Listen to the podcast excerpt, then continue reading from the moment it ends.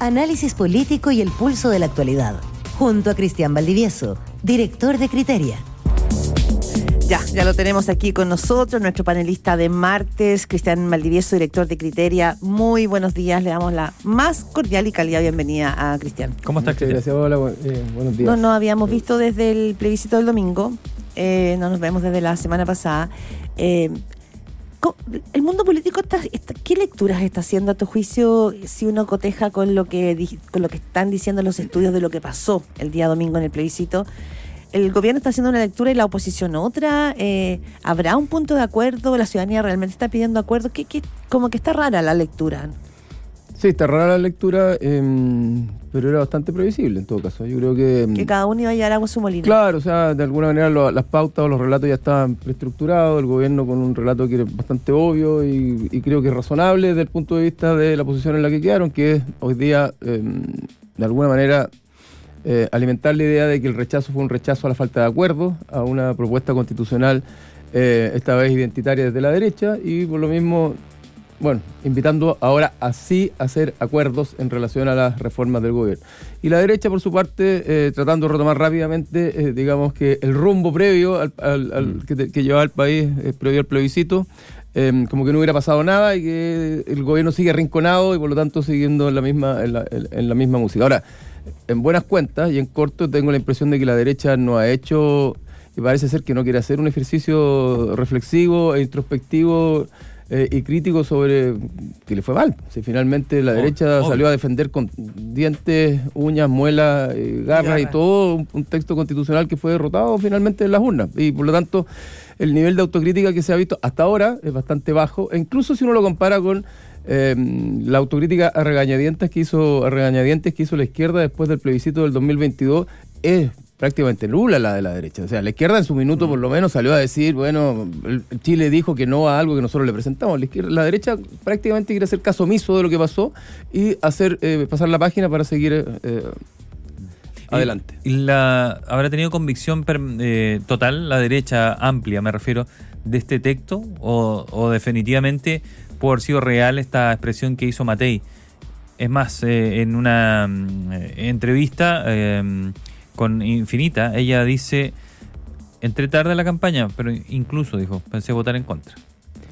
Bueno, es que de alguna manera parte de la negación o del estado de negación en el que está, creo yo, la derecha tiene que ver con que aceptar, aceptar la derrota y hacer una, una reflexión autocrítica del por qué se produce la misma Em, supone entrar en sus propias en sus propios fantasmas y en sus propias tensiones internas, porque es bien evidente lo que está diciendo Evelyn Madej, es decir, que una parte que no se, se la jugó pero a contrapelo, que tuvo que plegarse. tú asumes eso, o sea, una parte de la derecha probablemente este texto eh, lo encontró más o menos nomás. Pero no me cabe duda, si la, misma, la misma candidata Evelyn Matei, o la alcaldesa Evelyn Matei en su minuto dijo que no le gustaba ni la propuesta en términos de materia de, de, perdón, de contribuciones, porque la encontraba regresiva, ni le gustaba el que se hubiera cambiado el qué por el quién y al final del día, todas esas cosas siguieron ahí. Mm. Es decir, ¿qué hizo que la, alcaldesa Matei tomara posición por el a favor? Bueno, el llamado evidente de la tribu, pero al, ser derrotada la propuesta, es evidente que la tensión y la fractura que se produce dentro de la derecha hoy día es algo que preferirían no tocar muy, muy, directamente. No lo están tocando, de Porque las municipales están a la vuelta de la esquina, pero si no lo tocan,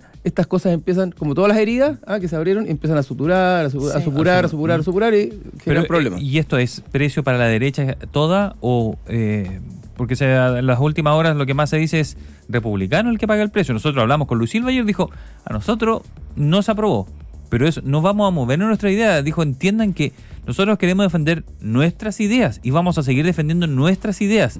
Y nuestras ideas tan mal no les fue, eh, dentro de todo, y José Antonio Casa ayer lo dijo por la tarde, dijo, ustedes insisten en leer todo esto como que es presidencial. Dijo, esto entienden que no es presidencial, es maya, es una forma de ver la, administración, de cómo, de cómo administrar el Estado, de cómo... Eh, la visión de país, ellos quieren certificar su visión de país, es lo que dicen ellos. No sé si tú lo, tú lo lees así. A ver, yo creo que la, bueno, todas las elecciones no se, no se ganan ni se pierden, sino que se explican y esta es la explicación que se está dando. Y van a la lógica más identitaria y ahí, de nuevo, hay otra fricción dentro de la derecha que se devela a partir de esto, que es algo que en su día conversamos, que es que el republicano quiere decir, bueno, nosotros sacamos un 35% el 7 de mayo y ahora sacamos el 45%, nadie puede decir que nosotros perdimos porque ese 10% es nuestro. Chile Vamos dice, a ver, momentito, nadie sabe de dónde vienen estos votos eh, y a quién le pertenecen. Entonces, si hay algo que si hay algo que era una hipótesis plausible previo al plebiscito y es que si ganaba el a favor se timbraba o se confirmaba la hegemonía republicana dentro de la derecha, eso quedó en duda después de este plebiscito. Entonces, vienen estas suertes de fricciones, se, arma una grieta que nadie quiere ver, pero Chile Vamos hoy día está en una posición eh, compleja porque tiene que decidir si se mm. pliega o se sigue plegando a la música de republicanos, ¿verdad? Porque vienen las elecciones municipales, o esto lo hace repensar en su propio proyecto. Dos preguntas eh, que me he hecho en estos días. Uno es que si uno mira em, el tejido argumental que ha dado el mundo de la derecha, mm, es que no es que se rechazó el texto por los contenidos, sino por el hastío. Eh, lo que han dicho, lo, lo, ha dicho Evelyn Matei, lo decía Javier Macaya hace pocos minutos aquí, es que lo que hubo fue un cansancio de la ciudadanía. Entonces que finalmente votó en contra porque estaba cansada y quería cerrar esto. ¿Será eso? No, porque no asumir que a lo mejor algo de lo que tú pusiste en el texto eh, generaba distancia a la ciudadanía. ¿Y con qué lo engarzo? Con este informe que se entregaba ayer, ¿no es cierto?, decía Chile, que decía que un número muy relevante de jóvenes de menos de 34 años y de mujeres fueron actores claves mm. en los clivajes de este plebiscito. Mm. Por eso me pregunto, ¿cuánto de texto y cuánto de hastío? No, yo creo que ambas cosas están dando vueltas. O sea, de alguna manera lo conversamos, ¿verdad? En la previa varias veces hablábamos de que hay un en contra crítico de toda la clase política, que hay una derrota de la clase política por los cuatro años y el hastío tiene que ver con eso. Pero también es cierto, y no tenemos el contrafactual, también es cierto que Em, que la gente interpretó, la mayoría, al menos el 56%, interpretó que este texto dividía. O sea, ¿y la promesa original cuál era? Un pacto social fue el 2019, una, una que nos una fue el 2022 y nada de eso pasó. Entonces, evidentemente, y el gobierno por eso se cuelga de esto, evidentemente la gente en su mayoría dijo, esto está dividiendo al país. La promesa era que nos íbamos a unir, que íbamos a tender puentes y esto está dividiendo al país. Y desde esa, desde esa óptica, la gente también salió a rechazar la propuesta republicana o la propuesta de la derecha. Es inevitable. Ahora, que la lectura de fondo es que hay un hastío con la clase política en general, eso es evidente, está documentado de alguna manera por las encuestas y lo veníamos conversando hace mucho rato. Y... Aquí hay otro punto, eh, Cristian Valdivieso, que tiene que ver con las mujeres como un actor político. ¿ya? Eh, me lo decía la otra vez un estudioso de este tema, Andrés Chermán, que me decía, mira, uno de los clivajes que ha cambiado desde los 90 hasta ahora son las mujeres que han ido cada vez votando más como hacia la centroizquierda o hacia posiciones más progresistas. Por lo tanto decía, ojo, sigamos la pista a ese voto, Michelle Bachelet habló a las mujeres. Evelyn Matei en su primera entrevista, la tercera que me, se la hice yo, me decía, yo voy a salir a la calle a marchar si aquí tocan algún derecho de las mujeres. Y, decía en la entrevista, decía, sería un error. Eh, levantar una bandera en la cual el voto de las femeninos es sumamente importante. Ha hecho ganar candidatos anteriores. Después ella fue cambiando la postura y fue más cizallante, pero en un primer comienzo del proceso, Evelyn Matei dijo como no, uno no se puede echar encima a las mujeres, o sea, como el ABC de la política. ¿Tuvo que ver algo con eso? Eh, que la propuesta del eh, aborto por tres causales fue decisiva probablemente en mover esta aguja. Eso se instaló con fuerza, es decir, eh, es decir, cuando uno preguntaba en la encuesta si pensaba que esto esta propuesta en términos de eh, aborto entre causales era progresiva, por ponerlo en general, o, regresiva, la gente y, las mujeres con mucha fuerza decían regresiva, y efectivamente eh, hay algo que ha ido cambiando, que antes los hombres votaban más izquierda o progresismo, si se quiere, y las mujeres un voto en general más conservador, eso, ha, ido, ha, ido, mutando, así como antes los segmentos populares o, segmentos más bajos tendían a votar más bien izquierda y los segmentos altos más bien derecha, también ha ido mutando eso, y día los segmentos populares están votando más derecha o, un voto más conservador. Entonces, mm. todo esto se está moviendo harto y tiene que ver con el voto eh, obligatorio también y con este votante eh, nuevo, obligado, como queramos llamarle, que entra a la elección.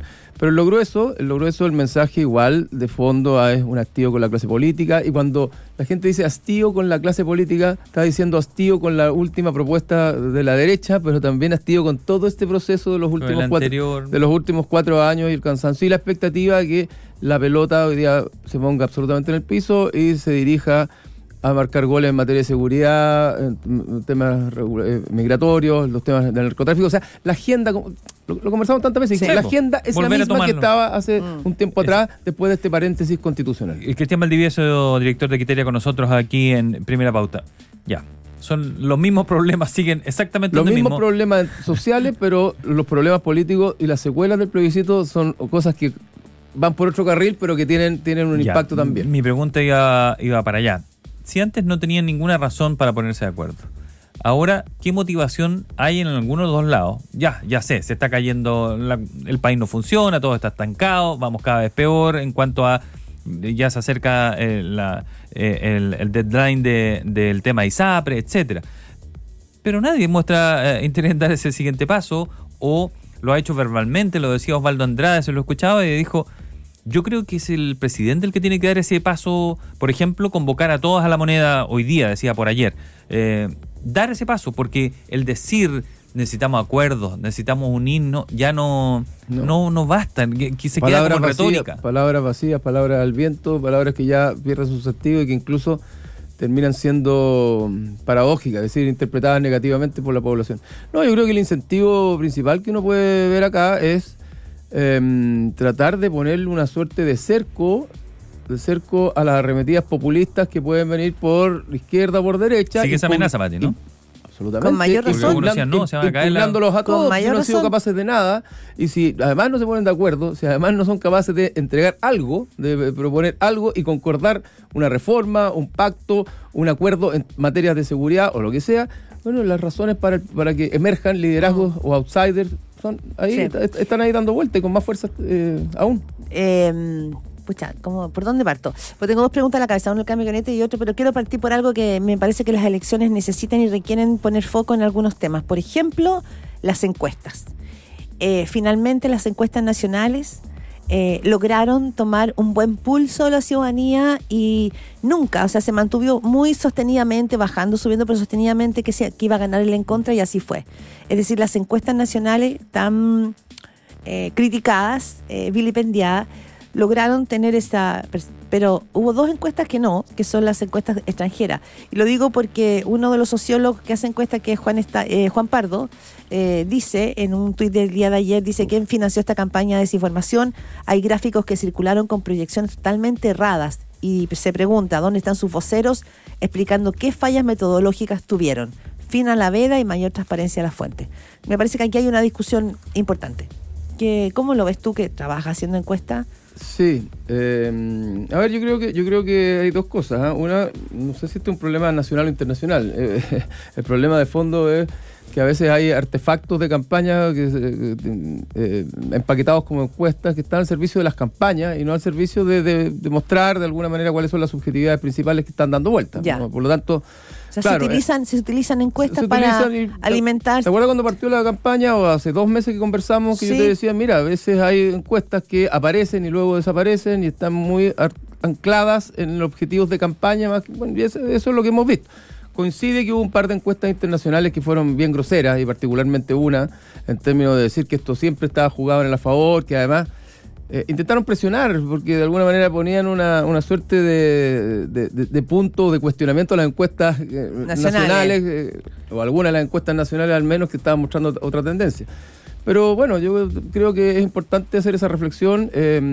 Los medios al final del día no es que sean responsables, pero son parte del ecosistema de la difusión de encuestas con, Sí. eh, digamos, pongámosle la palabra trucha y también de las encuestas que tienen objetivos, no sé si nobles es la palabra, pero objetivos Más pragmático, más práctico, serio. más estable y empresas que yo estoy aquí dando la, la cara y hubiera venido igual si a criterio le ido Sí. bien, mal, porque nosotros tenemos que seguir, tenemos que seguir trabajando, nosotros nos venimos a hacer una apuesta y si nos va bien, bueno, ah, Sí. eh, hacemos la ganancia y si nos va mal, nos vamos. Ya. Entonces, eh, ahí hay un tema Es importante. que es un tema importante porque Sí. si hablamos de campañas políticas con la calidad de la información, fake news y todo eso, es importante poner el, Yo por lo no- menos el tema de Ya, la... pero de las- pero esa, esa encuesta, eh, la vez anterior, anduvo muy bien. Eh, digo, probablemente el cuestionamiento viene ahora. Ayer Cristóbal Lunero nos decía, usted tiene una tarea con los periodistas, dijo que se preguntan poco de, de cómo obtuvieron la información, cómo se hizo el estudio de campo de la, de, de la encuestadora. Eh, deberían hacérselo, dijo, porque eso les podría entregar información relevante y probablemente tiene razón en eso, ¿no?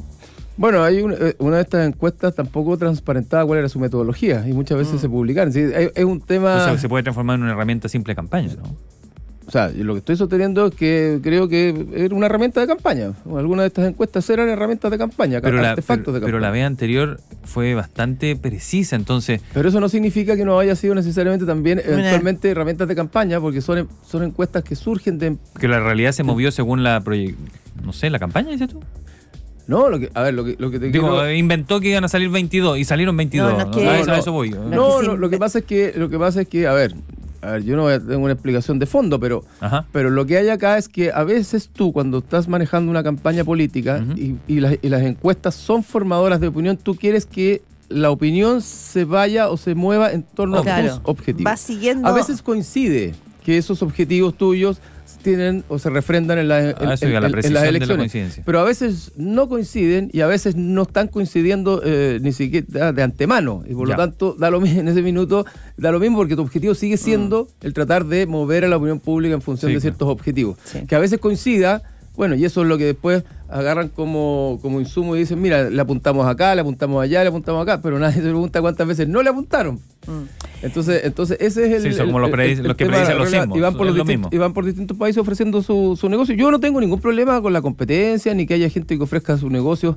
de campaña. Mi punto es hasta dónde efectivamente ciertas empresas tienen algún grado de Mm. auditoría respecto Bien. de lo que están haciendo y cómo los medios Sí, hacen es algún muy, es un muy buen punto. Es un muy buen punto para tenerlo Porque- sobre la mesa. Ustedes me tendrían aquí igual y yo tendría que estar dando Lógico, explicaciones si el criterio lo hubiera ido mal y como otras veces no Sí. ha ido tan bien. Y si no, te tomas, y- claro, en otro eso. caso te tomas un avión y, y te vas. Eh, Cristian Valdivieso, dos minutos. El presidente Gabriel Boric dejó bastante perplejo al socialismo democrático porque parece que no tiene, no tiene considerado hacer cambios en su gabinete. Es importante que lo hiciera luego de este resultado de dar una señal eh, de que su, cami- su gabinete se reorganizaba eh, en vista de una nueva etapa, ¿o no? No, sin duda que el presidente y el gobierno tienen que hacer un cambio de gabinete. eh, Igual. O sea, es que el ministro Monte es muy difícil, la posición en la que está es, es- es insostenible. O sea, el ministro Monte fue a votar el domingo y nadie le preguntó por las elecciones. Pero, se le puede, preguntaron pero por- se puede entender como no capitalizar el comillas triunfo del domingo, ¿o ¿no? Claro, lo que, pasa, lo que yo creo es que el- de alguna manera el gobierno está aquilatando el resultado, está interpretando el resultado y en función de eso viendo cuáles son los ajustes que tiene que tiene que hacer. Viene la Navidad, viene el Año Nuevo, por lo tanto puede ganar algo de tiempo, pero la acusación al ministro Monte está ahí, probablemente Se presenta hoy. Ah, se, se va a presentar hoy día, va a seguir dando vueltas y eso es un es un desangre eh, lento, Permanente. eh, lento que el gobierno tiene que parar en algún momento y efectivamente el gobierno necesita necesita reimpulsarse para los próximos dos años que vienen y eso creo que va a venir. Ahora, si hubiera ganado él a favor, Mm. el cambio de gabinete estaría siendo presionado no solo por el, dentro del Peor. gobierno, sino que también mediáticamente. Pero hoy día el gobierno está ganando un poco de tiempo. Oye, al final del día, la, Mm. la- la elección que se presentó el domingo por la campaña de a favor fue un plebiscito al gobierno.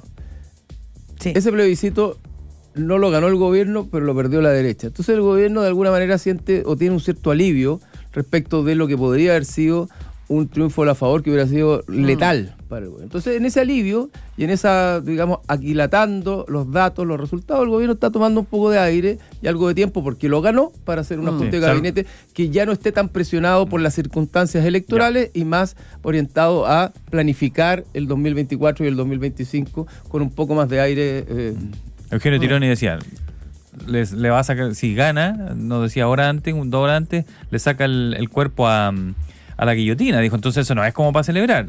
Daniel Núñez ayer por el contrario decía, las elecciones se gana y se pierde, nosotros ganamos. No tiene nada que celebrar el gobierno, pero tenía mucho que perder.